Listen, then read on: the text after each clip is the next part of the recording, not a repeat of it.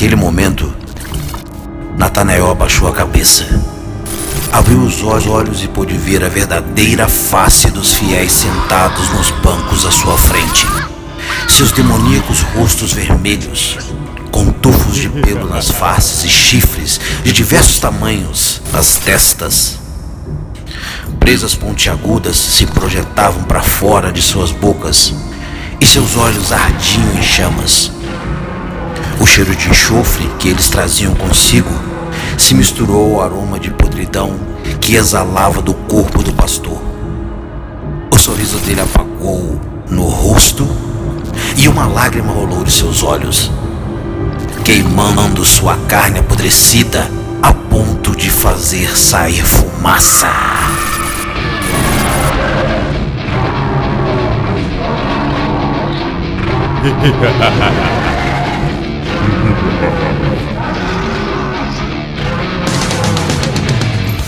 galera, tudo Batman? Tudo bom com vocês? Espero que sim. Hoje o Labcast vai fazer um tipo diferente, tá? Nós vamos estrear com uma entrevista e vamos entrevistar o nosso amigo e colaborador do Labcast, Mauro A. Souza. Mas hoje nós vamos descobrir o Mauro A. Souza, escritor, e vamos descobrir também coisas muito interessantes sobre a obra desse grande escritor. O cara é grande, eu tô falando porque eu já li a obra Possessão Demoníaca, é um livro muito louco e vocês vão saber tanto sobre a obra quanto sobre o autor depois da vinheta do nosso Labcast. Brunão, chama a vinheta.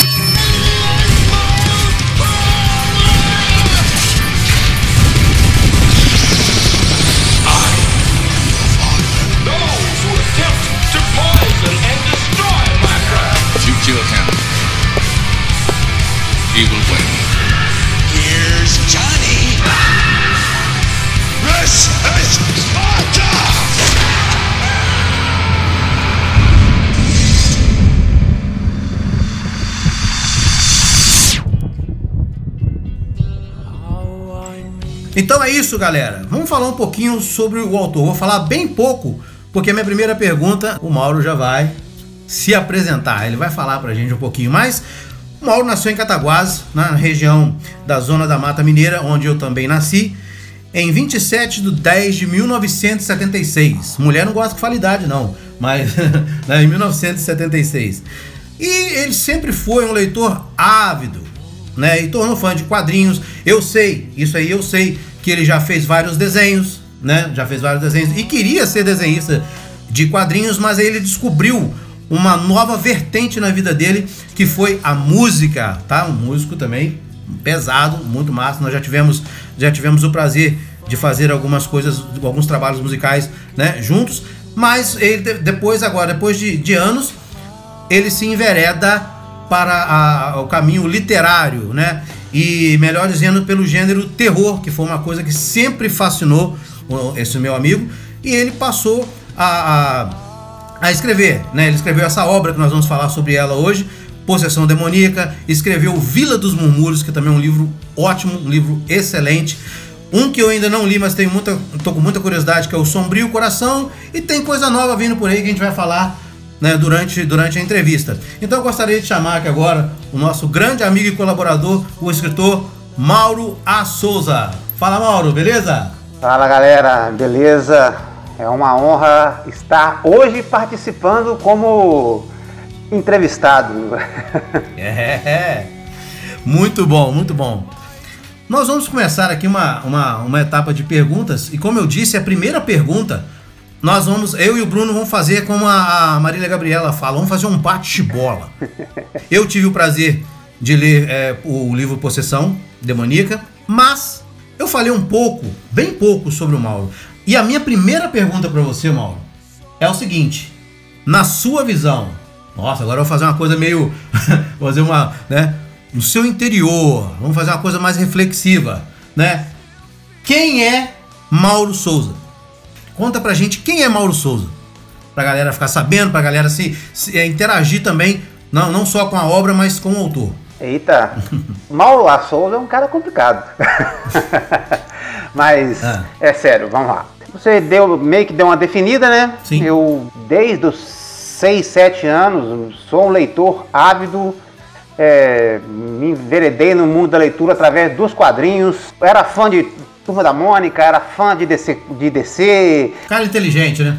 é, fui entrando pro, pro, pro- pro lado dos quadrinhos de terror e eu tinha, a- a- era, era um sonho de infância, de adolescência, me tornar quadrinista Certo. roteirista e desenhista de história em quadrinhos. Cheguei a fazer cursos até dentro da área. Tinha uma, uma- uma técnica de desenho até interessante, mas que de repente ela foi eclipsada na época porque eu descobri o mundo da música. Descobri que eu tinha o dom da música. eh, isso se tornou minha vida. A música acabou se tornando minha vida.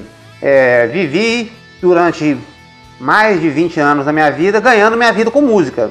É, o que é uma. Você, Ricardo, que também viveu disso durante uma época, é, é, é barra pesada. É barra pesada. Ser músico e viver de música é muito difícil. Muito difícil. Muito, muito pesada. Mas é, é, esse anseio literário, do- dos quadrinhos eu deixei, de- eu, eu, eu- eu desisti porque eu precisaria de voltar a me preparar muito para ingressar de volta ao mundo dos quadrinhos. Mas eu sempre tive projetos de escrever e por, algum- por motivos vários eu ficava postergando isso. Mas sempre escrevi, escrevia minhas músicas, escrevia poemas, é, escrevia textos para internet, então estava sempre ligado à escrita. Certo. Até que em 2013 eu comecei a, a um projeto de escrever alguns contos e publicar num blog que chamava Ao Cair da Noite. Sim, eu cheguei ali, eu cheguei ali alguns. É, na época foi meio que um laboratório pro, pro, pro, pro meu trabalho mais sério de escrita. E lá, lá surgiu, nesse blog surgiu o, o conto O Diabo Pede Carona, que foi o meu primeiro lançamento. Muito bom, por sinal. No ano de 2017, eu resolvi me arriscar a escrever um romance, porque eu não, na verdade, eu não tinha certeza se eu conseguiria escrever um romance. Eu pensava assim, um conto, beleza, eu vou conseguir escrever um conto, mas um romance, eu não tinha certeza se eu conseguiria escrever um romance. E acabei me descobrindo um romancista. Exatamente. Hoje eu tenho dificuldade de escrever contos. Porque é, minhas histórias acabam se tornando grandes demais, então não consigo escrever contos. E esse romance foi justamente Possessão Demoníaca, a história de Michael e Paula, que eu planejava uma obra na época de umas 200 páginas e ele acabou se tornando um livro de 576 páginas. Né? Então, Exato, exato. e sem contar o que eu cortei dele, né? Ele era para ter mais de 600 páginas. Era para ter mais de 600 páginas. Inveja branca. Eu acabei viciando, né? Tanto que eu não passo um dia sem escrever. É, logo após Possessão Não, mas você viu que ele tem a versão Maurus, Maurus Cut, né, Ricardo? Tem a versão Mauro Cut. É, foi, te- teve, a- teve a versão Maurus Cut, exatamente. É, logo após Possessão Demoníaca, eu escrevi Vila dos Murmúrios, Hum. Sombrio Coração, foi o meu último romance publicado. E estou trabalhando agora numa, no- uma obra nova chamada Limiar, além de uma continuação do Possessão Demoníaca, que deve se chamar Possessão Demoníaca, o Legado. Uau, uau, uau, uau. Muito massa. Muito massa. Você poderia dar uma pequena sinopse, sem spoiler, do que fala o seu livro? Possessão Demoníaca é um livro de, é, de exorcismo sem exorcismo. Uau, massa, hein? É um livro sobre possessão e que aborda a possessão como, com, com uma ótica que até então, que eu saiba, nunca foi usada na literatura ou no cinema ou em qualquer outro meio.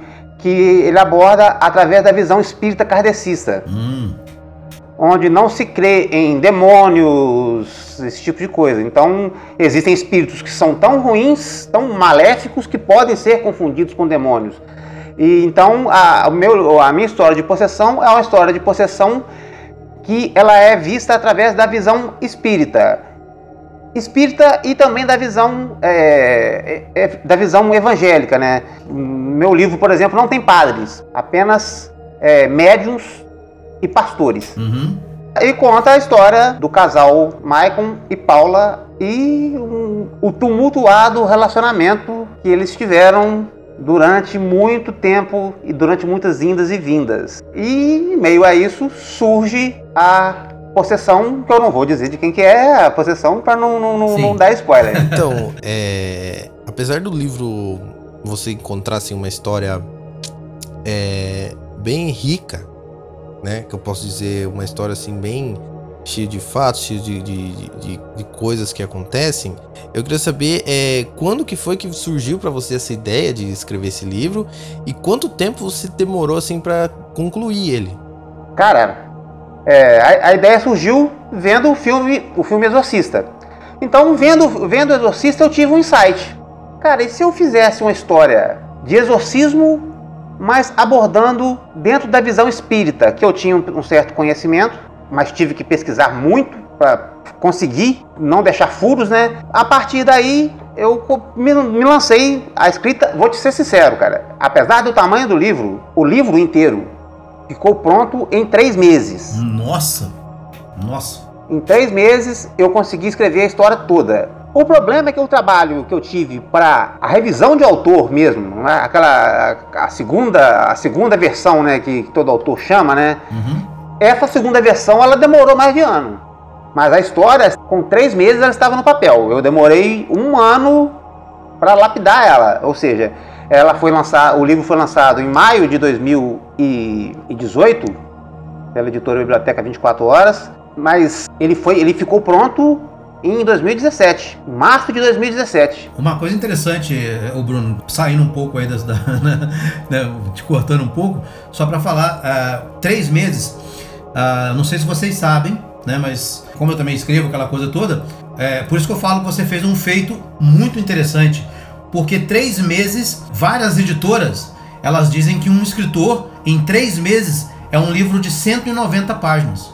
O cara leva três meses para escrever 190 ou 200 páginas.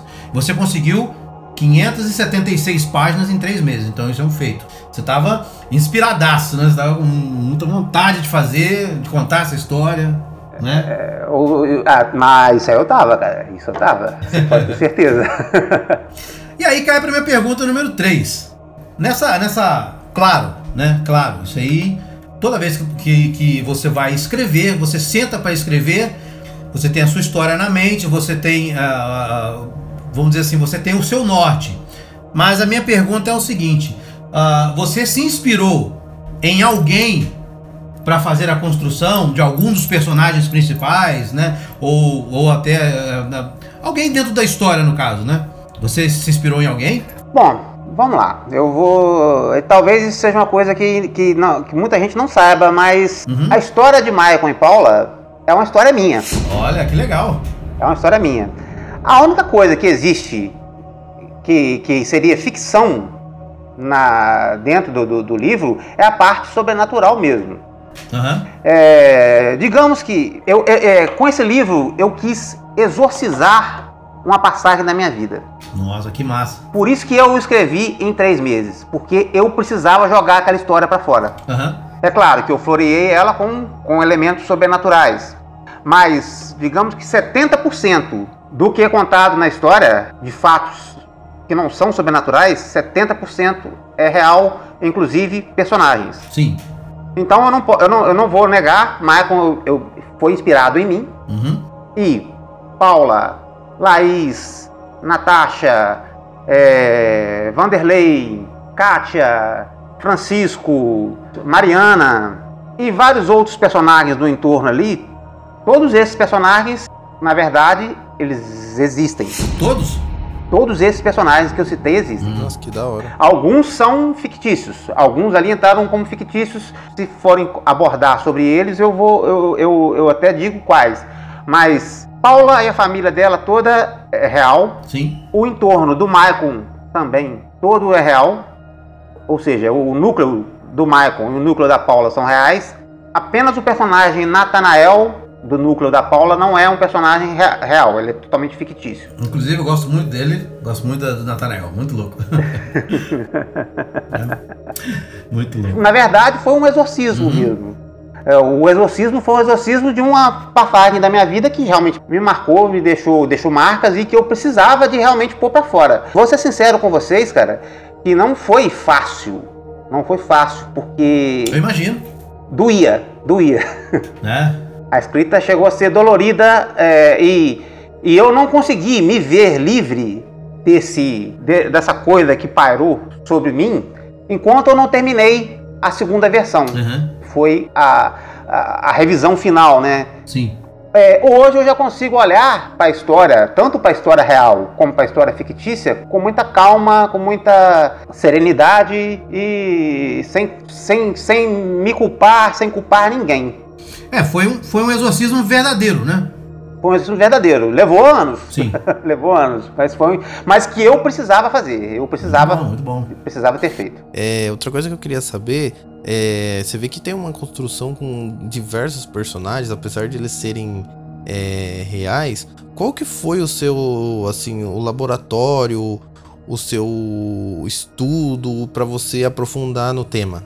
Apesar dos fatos é, que, que foram reais, que já me serviram de laboratório, eu tive que aprofundar, me aprofundei em toda a obra de Allan Kardec. Eu li os cinco livros principais de Allan Kardec, que seria é, o Livro dos Espíritos, o Livro dos Médiuns, Evangelho segundo o Espiritismo, Céu e Inferno e a Gênese Planetária.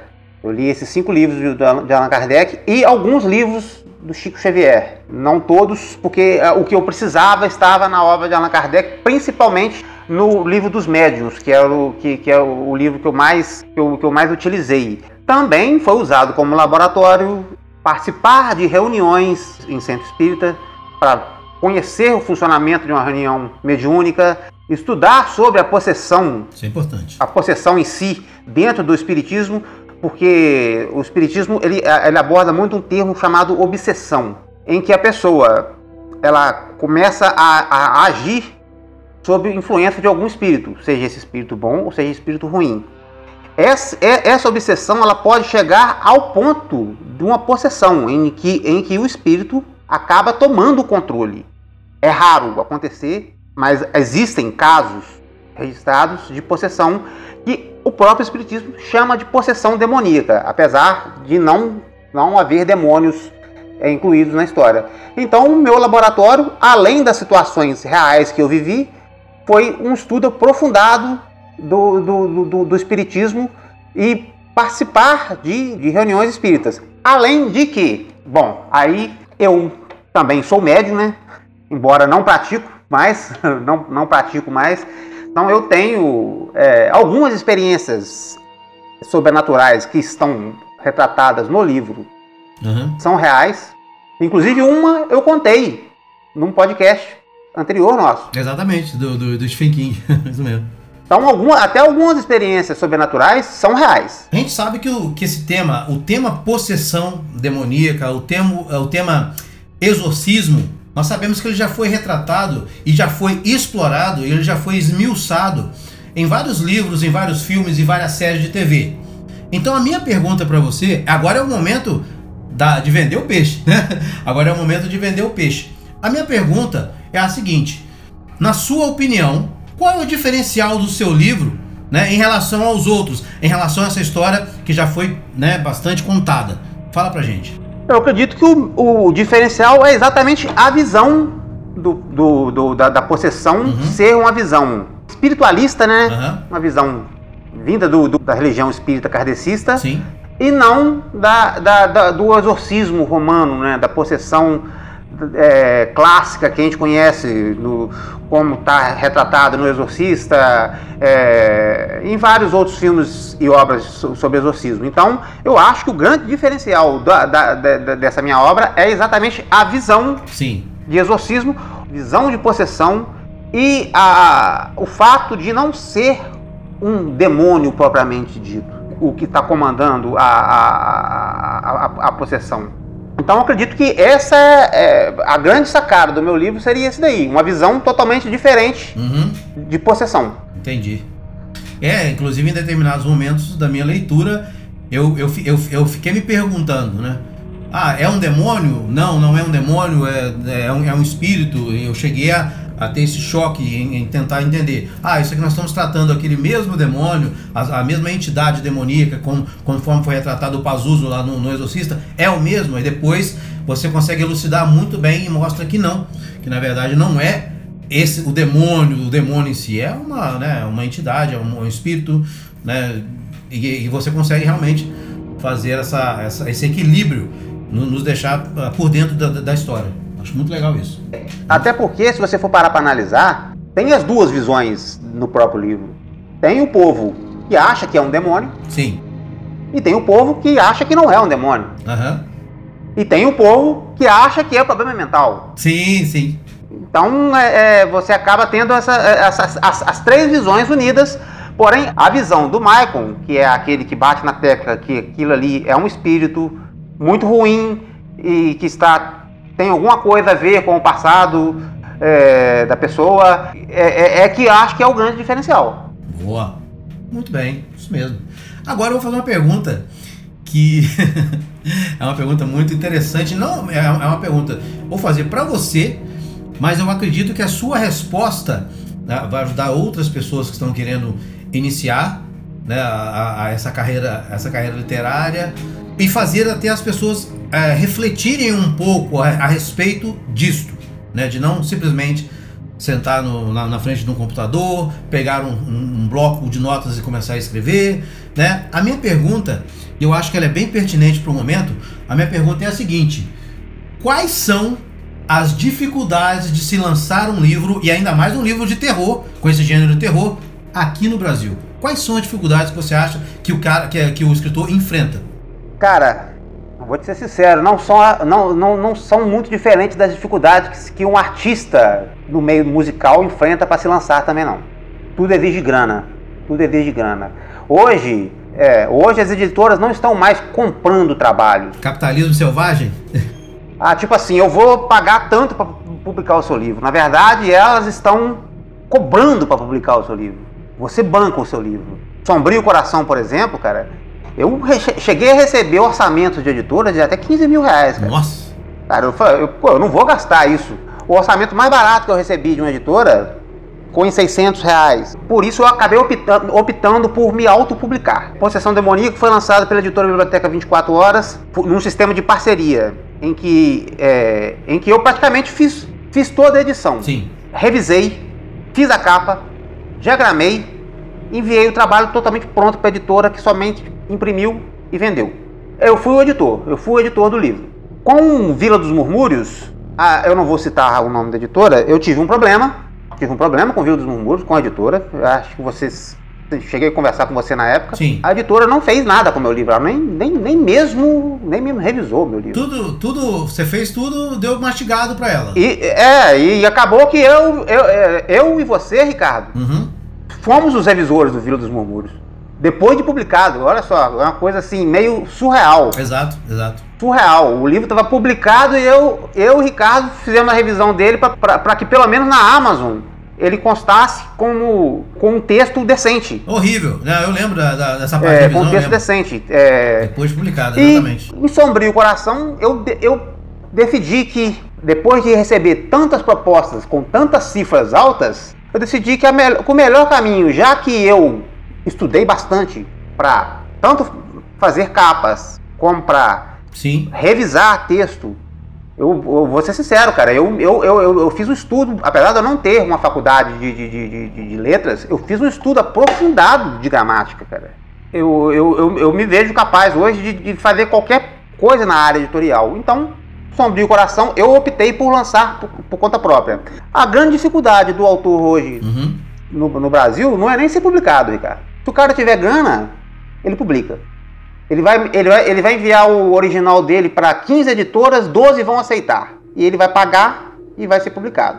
A grande dificuldade é conseguir leitores, porque é, nós temos uma população que apenas 1% lê. É cara. incrível, né? Como que há essa dificuldade para as pessoas que. Sim. É, pro artista, né? É incrível como é, é complicado, as coisas são tão difíceis, né? É, seja, que nem o Mauro falou, seja em qualquer parte, não só para escritor, para músico e etc. É uma coisa que. Pois é, isso é verdade. Infelizmente, essa- esses números são, são reais e É difícil demais, É. cara. machucam. Eu costumo brincar que a arte, cara, a arte ela é um dom e uma maldição. É uma maldição que é complicado. O cara que nasce artista, ele, ele tem um dom, mas ao mesmo tempo ele tá amaldiçoado. Músico é complicado. Infelizmente, é, é- porque para você ser valorizado, cara, você tem que pagar caro. cara. Exatamente. Você paga caro. Exatamente. Eu sei, no mundo musical mesmo, cara, eu lembro que tava uma banda, na época, uma banda chamada Marrais, com CD É. pronto, CD muito bom, por sinal, na época. Engraçado, nós participamos De, de mesmos projetos. Eu fui vocalista da, da, da Marrais por um tempo também.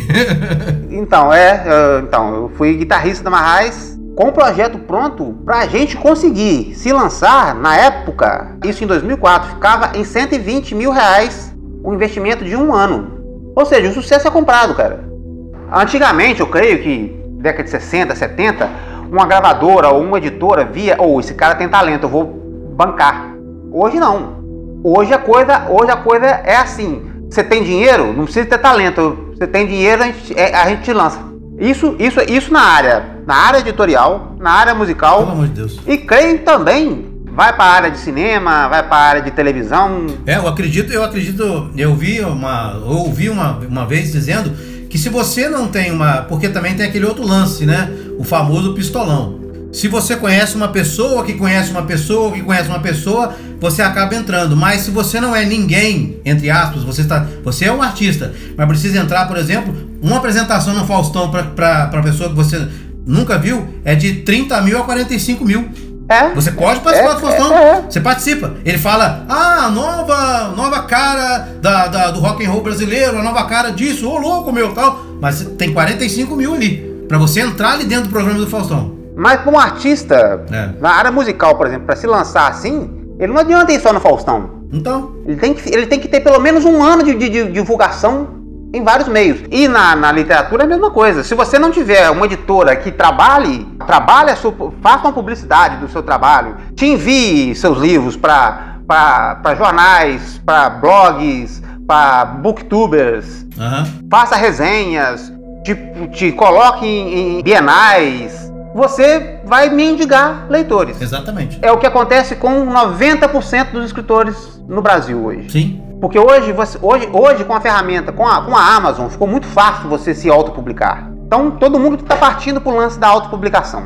E fica naquela coisa. Todo mundo, você tem ótimos trabalhos por aí, mas com pouca gente lendo. Porque além de estarmos num país onde a leitura não é, é- é prioridade, a concorrência é grande pra caramba. E, na maioria das vezes, uma concorrência desleal. Então, galera, prestem bastante atenção, igual pelo que o Mauro falou. Cuidado, cuidado com, com, a, com a editora, com as editoras que batem o olho e, e falam: ah, seu trabalho é maravilhoso, tudo mais, mas me dá 20 mil.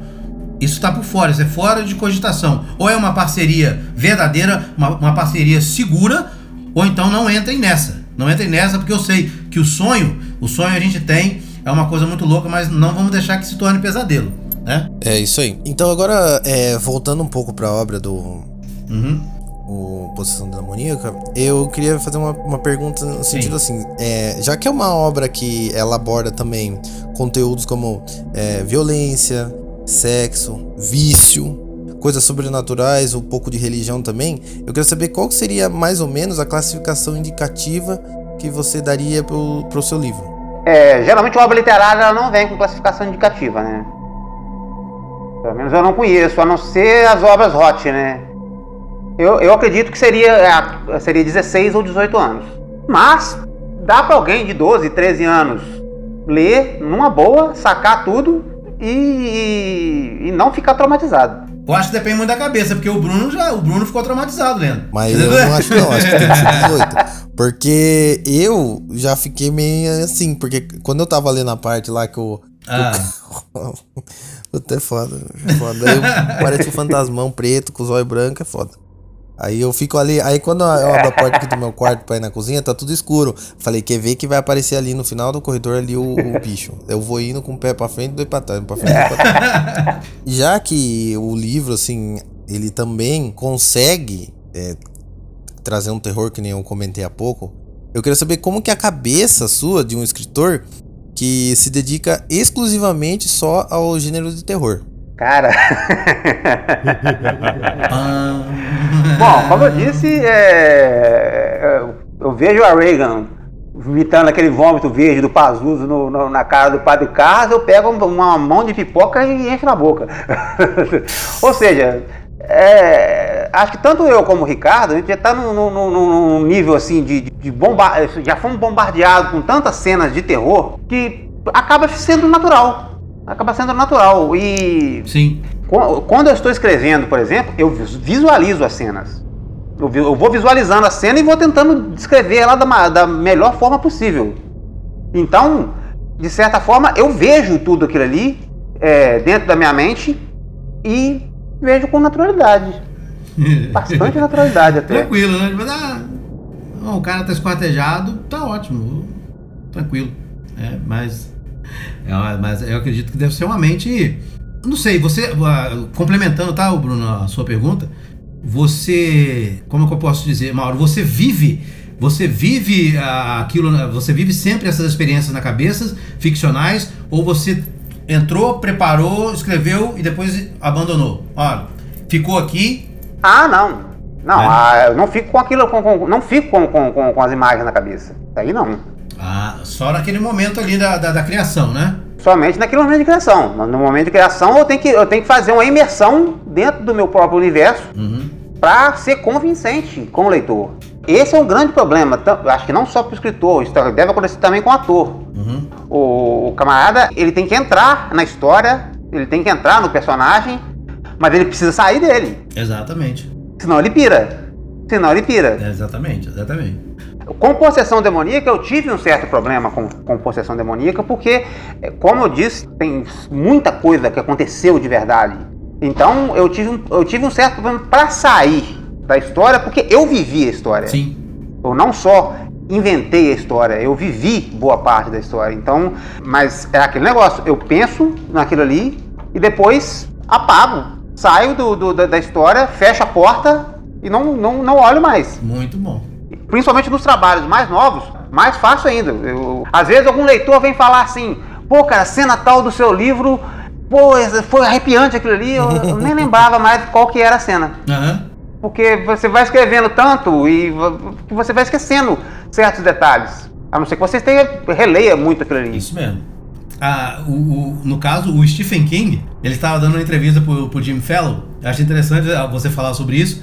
E o Jimmy Fallon, em determinado momento, vira pra ele e fala assim: Cara, como que é a rotina do Stephen King? O cara macabro, sobrenatural e, e faz aquilo. Quando você senta pra escrever, você senta num tal. Como é que você faz? Aí o Stephen King virou pra ele e falou o seguinte: Eu faço uma coisa horrível. Aí a plateia toda ficou maluca. A plateia ficou maluca, ele deu uma pensada e falou assim: Bom, depois que eu acabo de escrever, eu faço coisas horríveis. Como lavar louça, levar o lixo pra fora. Comer um pão. Aí a galera ficou. A galera ficou assim, ah, caramba.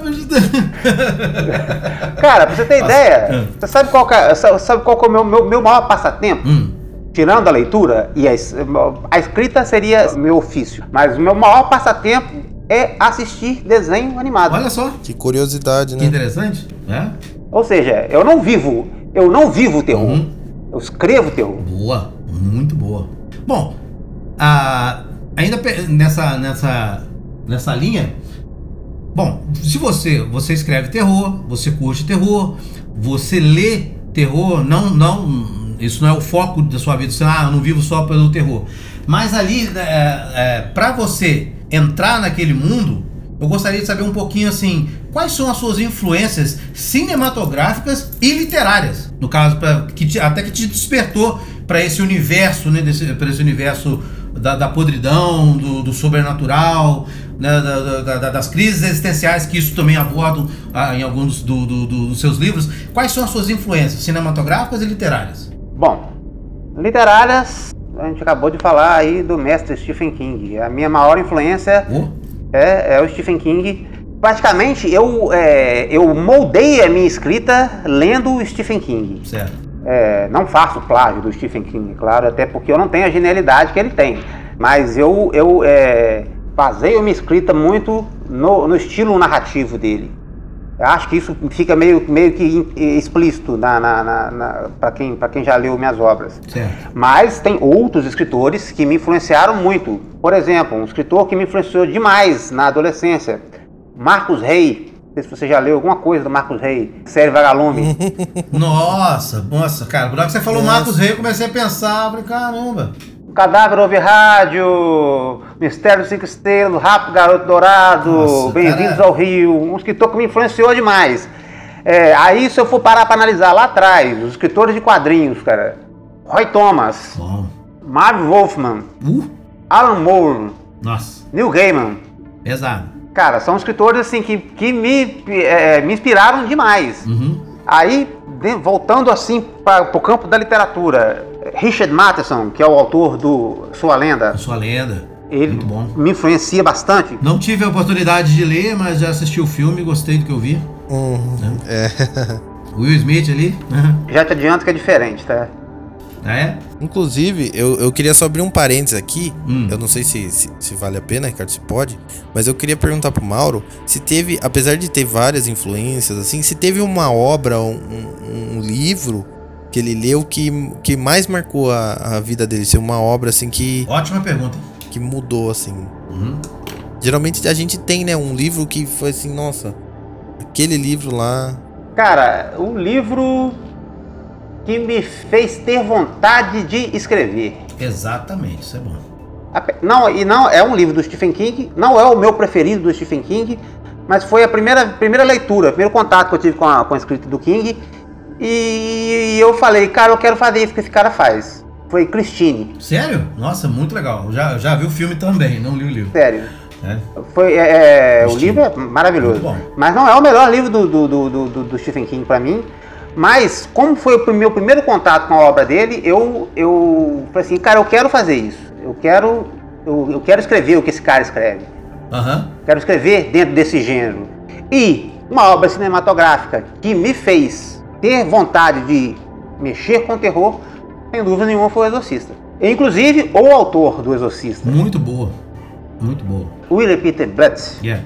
é um dos, dos meus escritores preferidos. O cara é bom. Uma escrita fantástica.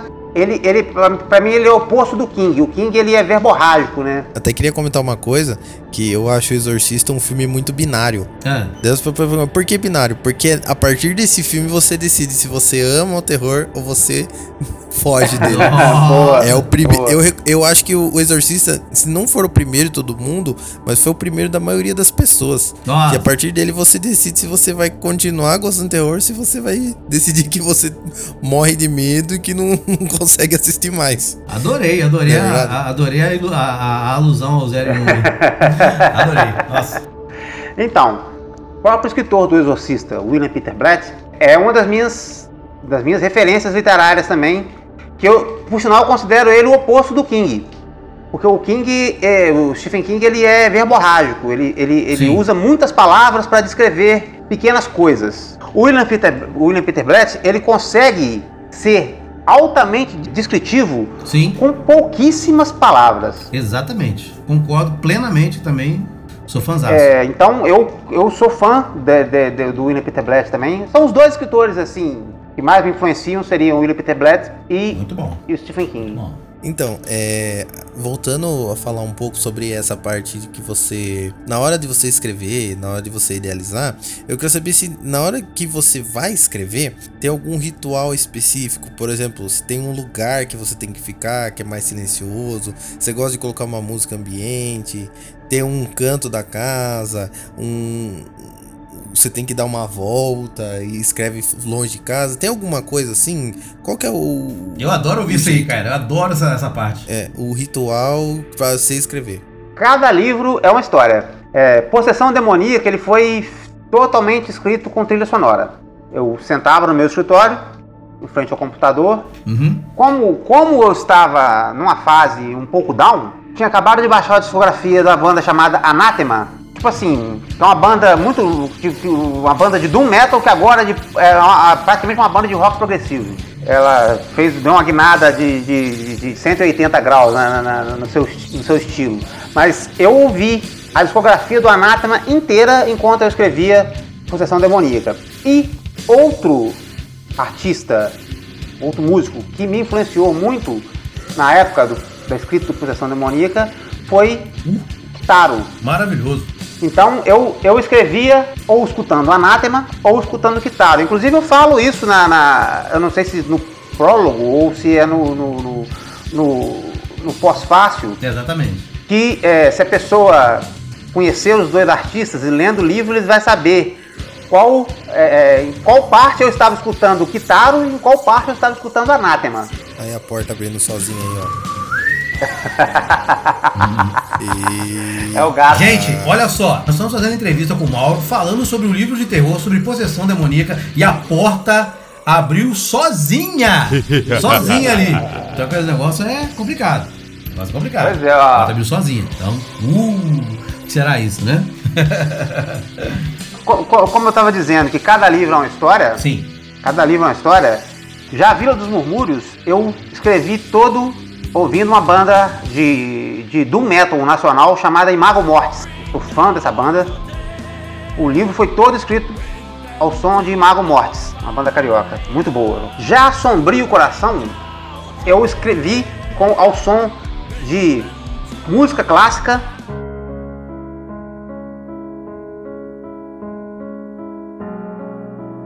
e música dark. Somente instrumentais. Muito bom. Abri o YouTube aqui, procurava por músicas clássicas ou então músicas dark e servia como, como, como, como fundo musical. Esse livro que eu estou trabalhando nele, por incrível que pareça, o Limiar, que vai ser o meu próximo lançamento, ele está sendo feito ao som de noticiário de TV. Nossa, que interessante. É, incrível.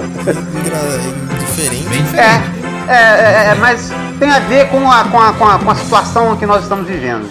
Sim. Por causa de pandemia, por causa de tudo que está acontecendo. Então, optei por deixar, eu ligo a televisão, de- deixo ela bem alta lá no, no, no- no meu quarto, sento na frente do computador, as notícias vão rolando e eu vou escrevendo. Ah, é, eu, eu comecei a escrevê-lo com, com- ao som de música, mas eu comecei a render mais depois que eu comecei a escrever ao, so- a- ao som de noticiário de TV.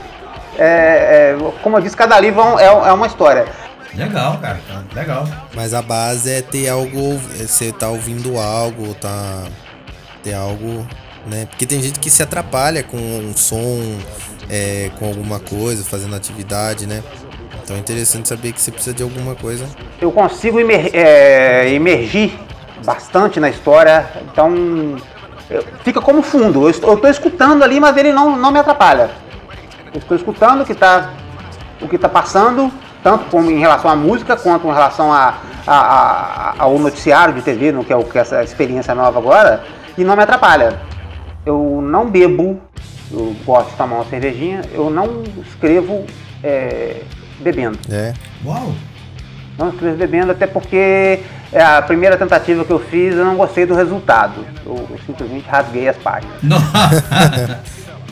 É, tá certo. Agora, mais uma pergunta que, que eu acho que muita gente, né, os aspirantes a, a escritores também, devem se perguntar, ou devem sentir na pele. Se perguntar, não, mas sentir na pele. A minha pergunta para você, Mauro, é a seguinte: na sua opinião e no seu jeito, no seu estilo de escrita, né? O que, que é mais difícil para você? É, escrever a primeira frase ou a última frase do livro? Você pegou pesado. Eu acho que as duas coisas são difíceis. Começar e terminar é difícil. Desenvolver, para mim, é é a coisa mais fácil. Tanto que eu, eu, eu- eu- às vezes, por exemplo, em Possessão Demoníaca, eu fiz um roteiro que, durante a escrita, ele foi mudado naturalmente enquanto eu desenvolvia a história. Mas, tanto a parte final quanto a parte inicial, eu pensei exatamente em quais frases eu iria colocar. Eu acho que isso é crucial para que o, um, um livro tenha, tenha, tenha, seja satisfatório para o leitor. Nem sempre o, o escritor vai acertar nisso, né? Às vezes o que ele acha que é muito legal, o leitor vai ler e fala assim, ah, não gostei. Aham. É uma questão de gosto. Sim, exatamente. Mas, como você já leu, Ricardo, eu tinha em mente aquela frase inicial. Uhum. É, será o último copo, é, o último gole, a última garrafa. E essa frase, ela, pra mim, no caso, cada um tem, que, que já leu o livro tem uma experiência. Pra mim, essa frase, ela foi muito impactante e ela e você coloca durante a, a, a- a formação da história, ela vai reverberando, vai reverberando e é muito interessante. Eu achei essa frase muito interessante. É, porque cada, é um detalhe que ainda, para quem não conhece a obra, porque o Maicon, apesar dele, dele ser um médium, ele é um médium meio errante, porque ele é um alcoólatra, né? Ao mesmo tempo que ele estava lutando contra os demônios internos e externos, Uhum. ele estava numa luta para se livrar do alcoolismo. Sim, exatamente. E eu considero um livro cheio de, de subtramas. Exato. Tem a trama central e várias subtramas, vários dramas de, de vários personagens. Muito bom, muito bom. Agora, a última pergunta, né? A pergunta derradeira desse, desse bate-papo maravilhoso. Quando a- o bate-papo é sobre arte, sobre escrita, sobre qualquer coisa nesse, no, no nosso mundo, eu fico até emocionado porque eu gosto muito de falar sobre, sobre isso. E uma pergunta interessante. Ela- eu, eu escolhi essa pergunta a dedo. Minha pergunta é a seguinte: O que, que você gostaria de ter ouvido quando você começou a escrever, mas ninguém te falou? É, Ó, desse. Fundo, profundo. Cara, tipo assim, você quer escrever? Tenha em mente o seguinte: faça porque gosta. Porque você não vai ganhar dinheiro com isso. Uau, profundo, isso, profundo. Não que você não vai ganhar dinheiro, mas não, você não vai conseguir pagar a sua vida com isso. São raros, raríssimos escritores no mundo que vivem de escrever os seus livros. A maioria deles tem que dar aulas, Sim. é, ou escrever matérias em jornais, em revistas, em, em blogs. É, todos eles têm que se virar de alguma forma. São, são muito poucos Uhum. que conseguem viver unicamente de escrever. É, a não ser, por exemplo, o caso. Vamos, vamos citar mais uma vez o mestre, né, o Stephen King. A não ser que você venda a, a sua obra pro, pro, pro cinema, pra televisão. Aí, cara, aí. Né, já, já é uma outra. É um outro lance. É, mas nós estamos falando de. É. Aí, aí vem uma dificuldade que nós aqui brasileiros temos. A nossa língua ela é falada e lida em pouquíssimos países. Sim. Apesar do Brasil ser um país continental, a, a- nossa língua se restri- restringe a Brasil, Portugal, Sim. alguns países da África e alguns países da Ásia. É pouquíssimo. Então, para quem escreve em inglês, é, ele tem o mundo inteiro Sim. como leitor. O, o escritor brasileiro ele precisaria de, por exemplo, se eu quiser, é, eu posso me lançar no mercado internacional, mas eu teria que pagar um tradutor. E não, e não é barato o trabalho de tradução. O Ricardo sabe disso. Não é não mesmo, é barato. não é mesmo. não é barato. Não. É porque não tem só a tradução, né? Tem a tradução cultural também. Exatamente, as expressões idiomáticas. A gente não pode esquecer, os países têm a sua cultura e muitas coisas são traduzidas pro caminho cultural de cada região. É, Então por isso que se torna mais caro, mais complicado, mais complexo esse tipo de trabalho, né? É uma expressão, por exemplo, que você fala aqui no Brasil, se você escreve essa expressão aqui no Brasil, você tem que mudar, ela- você tem que codificar essa expressão totalmente para a linguagem e cultura deles. Por exemplo, se a gente fala aqui, agora eu vou vender o meu peixe de professor de inglês, hein? Né? Se você fala aqui, por exemplo, ah, hoje choveu canivete, hoje choveu não sei o que, tal. Simplesmente lá eles falam, it's raining cats and dogs. Tá chovendo cachorro e gato. Então, se você estiver fazendo essa tradução, é essa expressão que você tem que escrever. Na tradução. Você não pode falar assim, ah, tá chovendo canivete. Se você transcrever tá chovendo canivete, eles não vão entender nada. Nada. Sabe? Eles vão entender, eles vão ficar meio perdidos. Então é isso mesmo, é, é igual o Mauro falou. Tem que ter uma tradução, não é barato, tem gente que faz cobranças por lauda, por página, por um monte de coisa, então quer dizer, cada um tem o seu preço. Mas uma coisa que ele falou é muito interessante: se você conseguir realmente se lançar no mercado internacional, você realmente vai ser lido por todos. Por todos. É, é incrível. Sabe, é incrível. E o Stephen King também, ele começou numa época, para quem já leu a obra dele é, sobre a escrita, sabe os perrengues que, que o cara passou até, Muita, muita até coisa. conseguir ganhar dinheiro com Carrie, Carrie é estranha. E O cara se virava dando aulas, é, tentando vender contos para revistas. Ele deu a sorte de que é, o, prime- o primeiro romance dele foi muito bem aceito. Logo após veio o primeiro contrato com, com o cinema. E aí, bom, aí o cara ficou rico. É. E ele, e a- na verdade, a, a, a fama do Stephen King tem nome e sobrenome, né? O sobrenome depois de casada, Tabitha King. Porque foi a esposa dele que pegou o Carrie Estranha no lixo, que ele tinha jogado no lixo. Imagina, cara. Você imagina é, isso? sério? Sério? Ele não gostou. Pegou no lixo, ele não gostou, jogou fora. Quando, ela, quando ele chegou em casa de tarde, ela estava sentada com, com o manuscrito na mão e falou: Você vai lançar esse troço. Você vai lançar. Aí ele só terminou, lapidou, fez aquele trabalho todo e a partir daquele momento fechou o contrato. Nossa, aí, cara, foi. Não são todos os escritores que conseguem viver de escrita. Não, não. De jeito nenhum. Tanto que você pode ver que tem escritores aí que lançam livros de dois em dois anos Sim. exatamente por não Exato. viver de escrita. Acontece ali, o cara escreve, mas ele não vive daquilo, né? Nem, nem, ele nem poderia.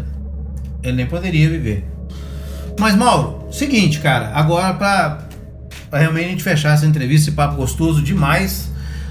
Se a pessoa quiser adquirir esse livro, o Possessão, como que a pessoa faz? É, atualmente, todas as minhas quatro obras, O Diabo Pé de Carona, Possessão Demoníaca, Vila dos Murmúrios e Sombrio Coração, estão disponíveis na Amazon em formato e-book. Sim. Você encontra O Diabo Pé de Carona e Uhum. vi- e, Sombrio Coração em formato físico também na Amazon.com, não amazon.com.br, e também no Clube de Autores. Já Possessão Demoníaca, no momento, ele está sem edição física. Uhum. O contrato com a editora expirou em 2000, agora em maio de 2020. Eu optei por não renovar o contrato, é, porque o livro estava saindo muito caro para o leitor. Ele custava 72 reais no site da editora e 94 reais na Amazon. Então eu optei por não renovar o contrato para que eu tenha liberdade de negociar ele com uma outra editora ou, que é o que eu vou fazer, eu vou, vou custear uma edição independente dele, uma edi- a segunda edição dele, eu vou custear e vou ter, acredito que até o final do ano, ele em edição física totalmente revisada, tanto na parte gráfica como também na parte de texto, disponível para venda de livros físicos. Mas no momento, Possessão Demoníaca, você só encontra ele em e-book na Amazon. Então, até, até quando nós formos é, fazer a nossa edição, eu vou colocar né, o contato, que aí você pode explicar às pessoas ali na, na, na, na, página, no, no direct, né, quando a gente fizer o nosso, nosso lançamento, vou colocar tudo direitinho, onde, onde você pode encontrar, se tiverem links e tudo mais, e, e, e vou também colocar o contato do Mauro, né, para a galera que quiser conhecer o trabalho dele, que é extremamente interessante, muito interessante.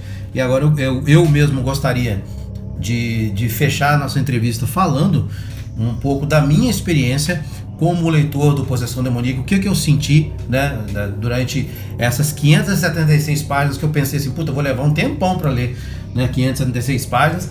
E aí a- a- o interessante, a coisa mais gostosa é que eu conheço o autor e conhecendo o autor a gente pode pegar, a gente pode ligar, a gente pode mandar mensagem e, e, e sanar as nossas, as nossas dúvidas. O livro Possessão Demoníaca, é, assim como o Bruno já tinha dito antes, é o tipo de livro que você começa, você, você começa a se envolver na história logo de cara. Né? Você começa logo ali na, na- na- no último gole, né? no último gole, na, naquela última, a última sensação que ele quer passar do livro. E você começa a se envolver pela história e, e você começa a. O que o Mauro tem, uma coisa que eu já falei muito, é, é que ele consegue fazer com que os seus personagens, as criações, o próprio Michael, a Paula, o Nathanael, as pessoas que estão ali, a, a Laís, as pessoas que estão envolvidas ali dentro da história dele, você começa a, a pegar essas pessoas e transformá-las em amigas. Você começa a ter a- alguns sentimentos em relação a cada personagem. Ou inimigas, né? Ou inimigas, ou inimigas. Isso mesmo, ou inimigas. Tem, tem caras ali que eu quero que, que vai pro inferno de cabeça para baixo. Mas é.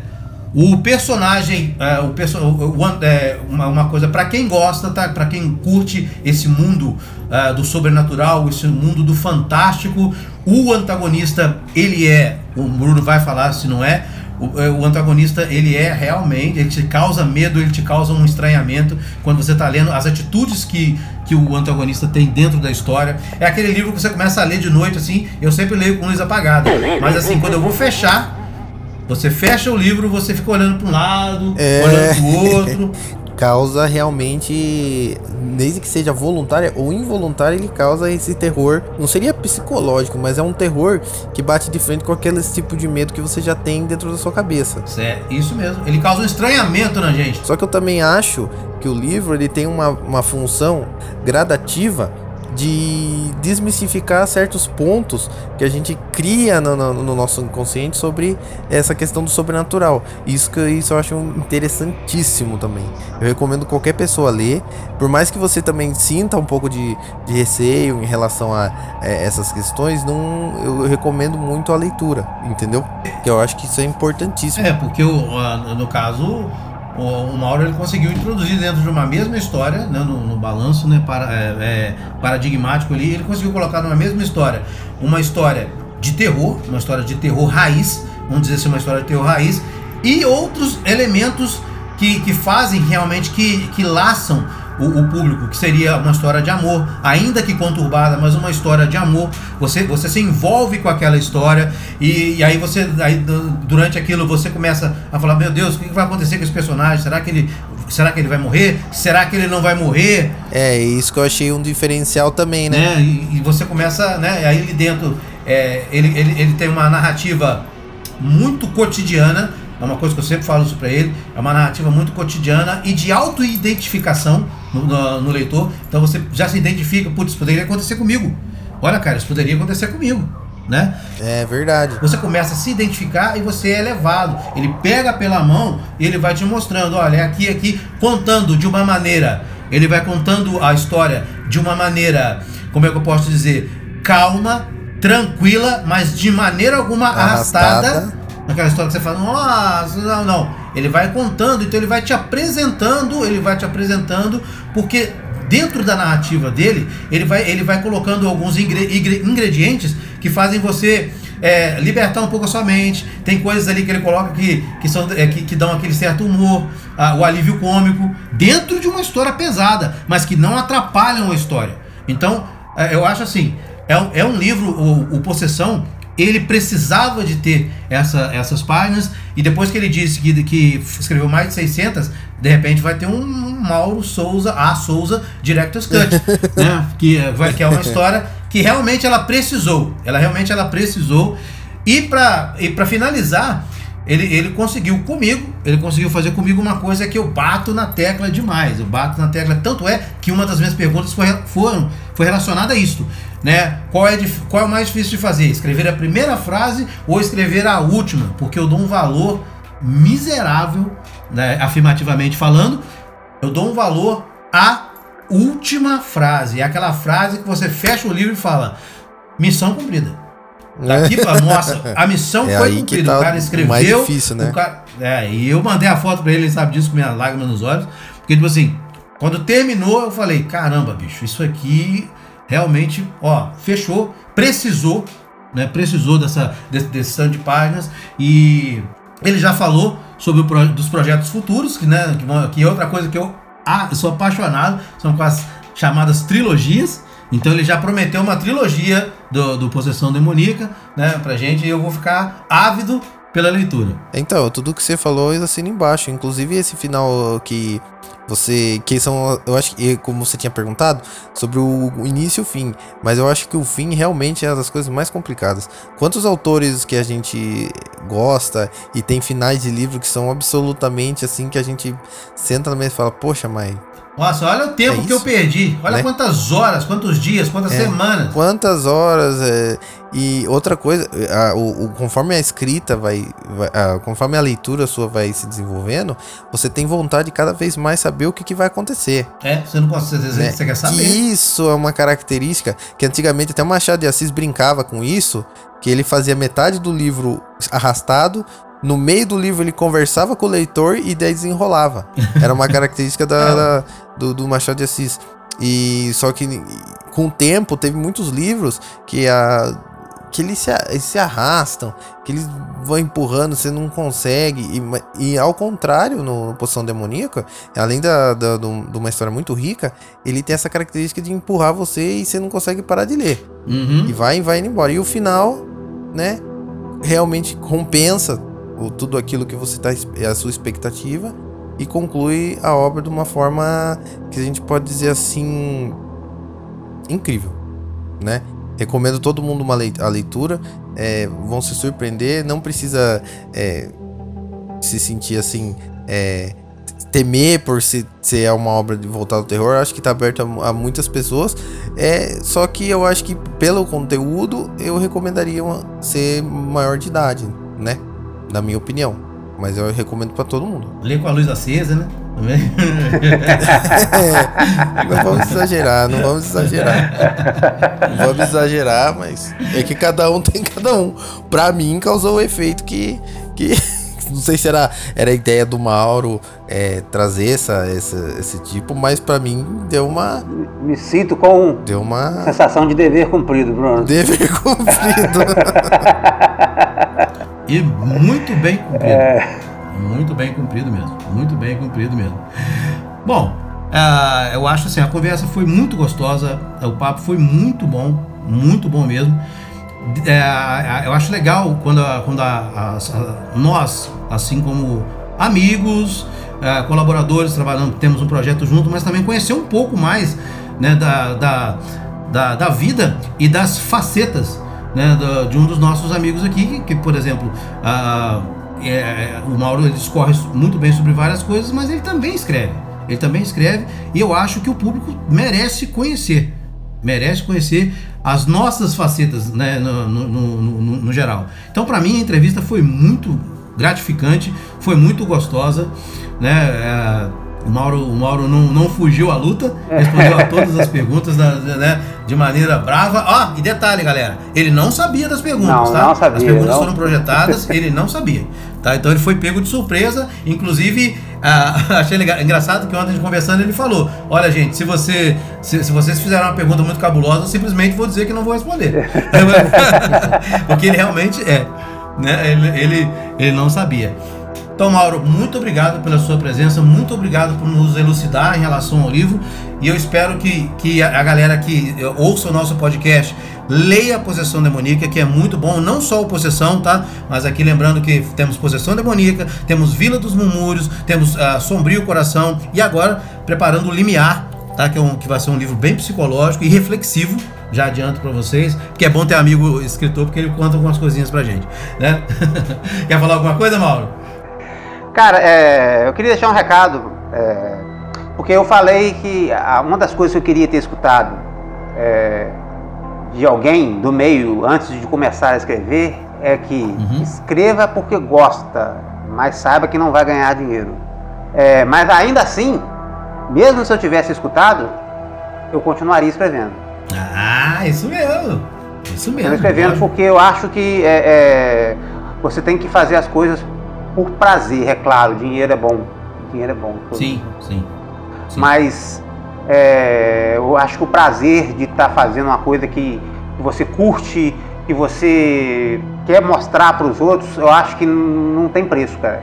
Então eu aconselho a qualquer pessoa que tem o sonho de ser escritor que se precavenha diante a tudo que eu, que eu, que eu, que eu falei aqui, mas que se lance ao trabalho e também aos estudos.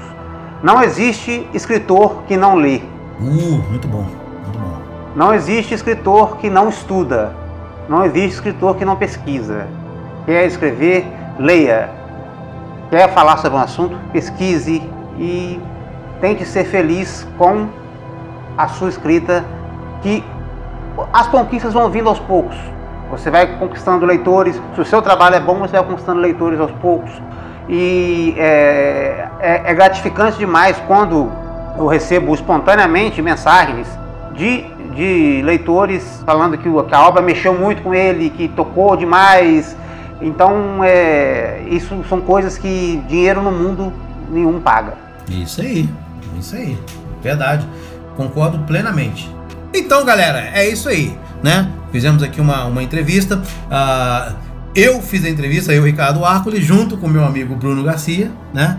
Entrevistamos o autor e colaborador também do Labcast, o autor Mauro A. Souza. Espero que vocês tenham gostado. Espero que vocês é, curtam bastante, curtam bastante esse podcast e não deixem de ler o livro Possessão Demoníaca. Essa foi uma, uma, uma, experiência nova de entrevistas. Espero que se vocês tiverem gostado, mandem um feedback pra gente, que a gente vai adorar ouvir se vocês gostaram ou não. E fiquem ligados no próximo podcast. Até a próxima e simbora mais nós!